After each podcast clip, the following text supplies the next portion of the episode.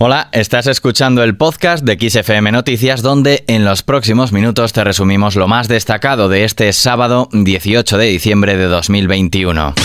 XFM Noticias con Daniel Relova.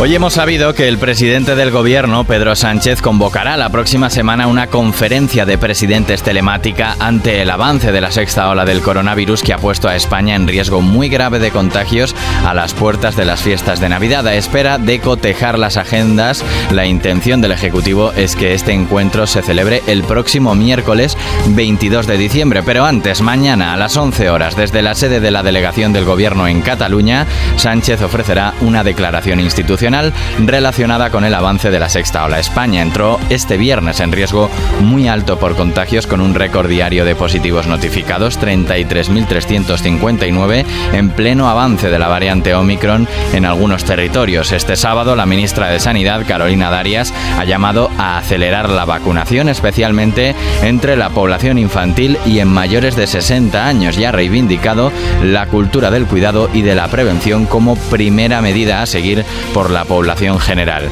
Y tras el acuerdo alcanzado ayer entre el gobierno y los transportistas, eh, este acuerdo es un acuerdo histórico que resuelve peticiones y demandas del sector sobre las que ya estábamos trabajando, pero que desde luego ahora hemos conseguido concretar, materializar. Por lo tanto, yo creo que es un buen acuerdo. Se ha hecho un gran trabajo, no solo por parte de este ministerio, sino de muchos ministerios que han hecho posible que esas medidas, que, son muy importantes, eh, se puedan llevar a cabo.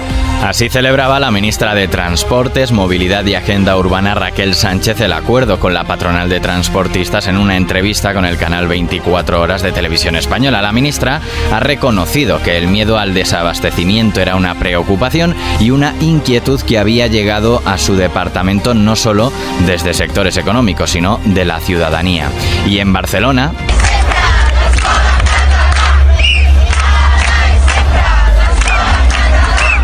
Ahora y siempre la escuela en catalán es la reivindicación escuchada en las manifestaciones en contra de las sentencias que obligan a varios colegios a impartir al menos un 25% de sus clases en castellano. Más de 35.000 personas, según la Guardia Urbana, han defendido la inmersión lingüística y el modelo de escuela catalana. Una protesta que ha contado con la presencia del presidente de la Generalitat per Aragones, la presidenta del Parlamento, Laura Borràs, y los principales líderes de Esquerra, Junts per Cat, la CUP y en como Pudem, así como el medio centenar de entidades agrupadas en Somescola, entre las que está Omnium Cultural.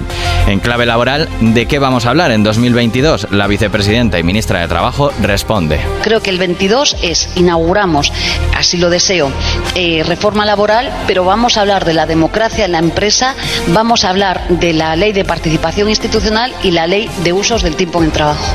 Yolanda Díaz ha participado en un encuentro organizado por Podemos en Baracaldo. En su intervención ha asegurado que 2022 comenzará con una nueva reforma laboral y que España contará con un modelo de relaciones laborales basado en la estabilidad en el empleo, de tal forma que el contrato ordinario deberá ser el contrato estable e indefinido. La ministra, entre otras cosas, ha advertido que el principal problema del mundo es la desigualdad y en España la precariedad. Terminamos hablando de Brian May.